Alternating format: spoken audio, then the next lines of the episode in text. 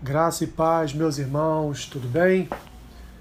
Mais uma vez estamos juntos no nosso podcast diário Café com Bíblia.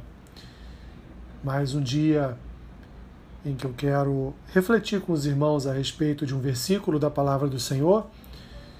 O versículo que eu quero apresentar aos irmãos neste dia está lá em Mateus capítulo 9, o versículo, versículo 2, que diz assim: e eis que lhe trouxeram um paralítico deitado no leito.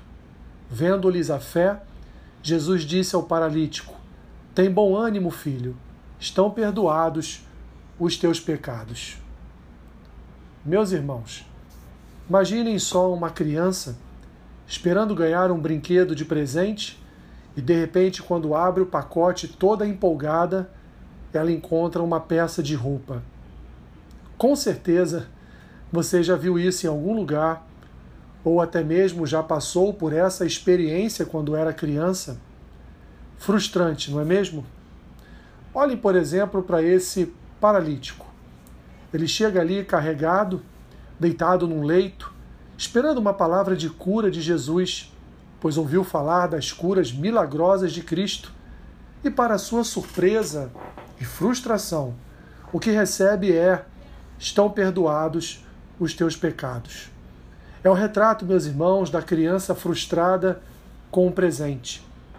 Esse homem deve ter passado toda a sua difícil caminhada sendo carregado por pessoas, pensando que aquele seria o seu dia, que ele receberia a sua bênção, que depois de tantas histórias de curas de Jesus, a sua vez havia chegado.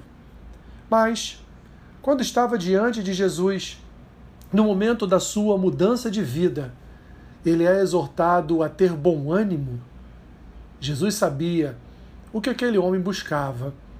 Aquele homem sabia o que Jesus poderia fazer com o seu corpo, mas naquele momento tudo saiu diferente. E o pior, no desenrolar da história, Jesus volta-se para os escribas que estavam próximos e consulta seus pensamentos, repreendendo-os pelos seus julgamentos. O paralítico, olhando atônito a tudo aquilo, incrédulo de que fora ali com tanto sacrifício, para receber apenas o perdão por seus pecados, um conselho para animar-se, e agora ainda vê Jesus repreendendo os escribas que estavam ali presentes. Mas, em resposta aos corações dos escribas, Jesus então volta-se novamente para o paralítico e, dissipando a nuvem de incertezas da mente daquele homem, ordena que ele levante, tome seu leito e ande. Então, o milagre acontece.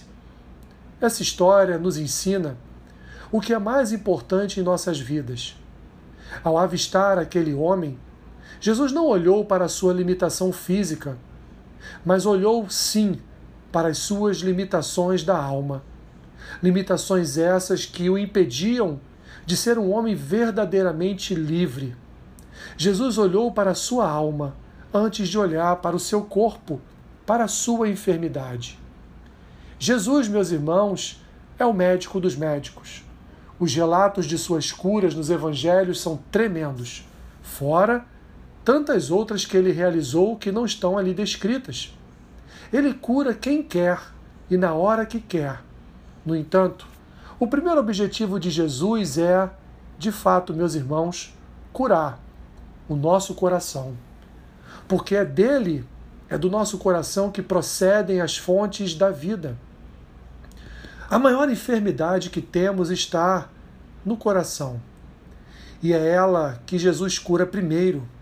Assim, temos uma importante lição nesta passagem. Não adianta um corpo são e um coração enfermo. Jesus veio para curar nossa alma da enfermidade adâmica, do vírus de Adão, e com isso nos garantir saúde eterna.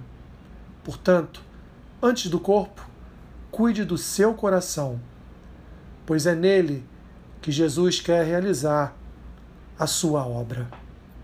Senhor, toca no nosso coração porque de fato a maior doença que temos em nós é o pecado.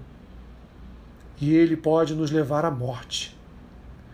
Assim, Senhor, cura, cura esta enfermidade da nossa alma, fazendo como o Senhor fez com este paralítico, perdoando os nossos pecados e nos ajudando, segundo as tuas escrituras, a termos bom ânimo.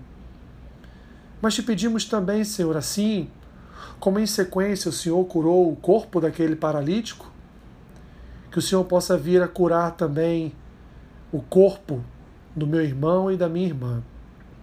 Se há alguém neste momento ouvindo este áudio e possui alguma enfermidade no seu corpo, Senhor, por tua misericórdia e graça, concede ao teu filho, concede à tua filha a tua cura. Para a glória do teu nome, para louvor do teu nome, para exortação, Pai, da tua da tua bondade.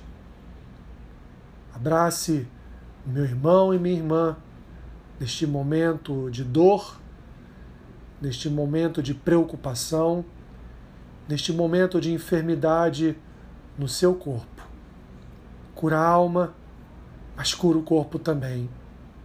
Assim eu te peço e oro em nome de Jesus Cristo. Amém. Que Deus te abençoe rica e abundantemente. Amém.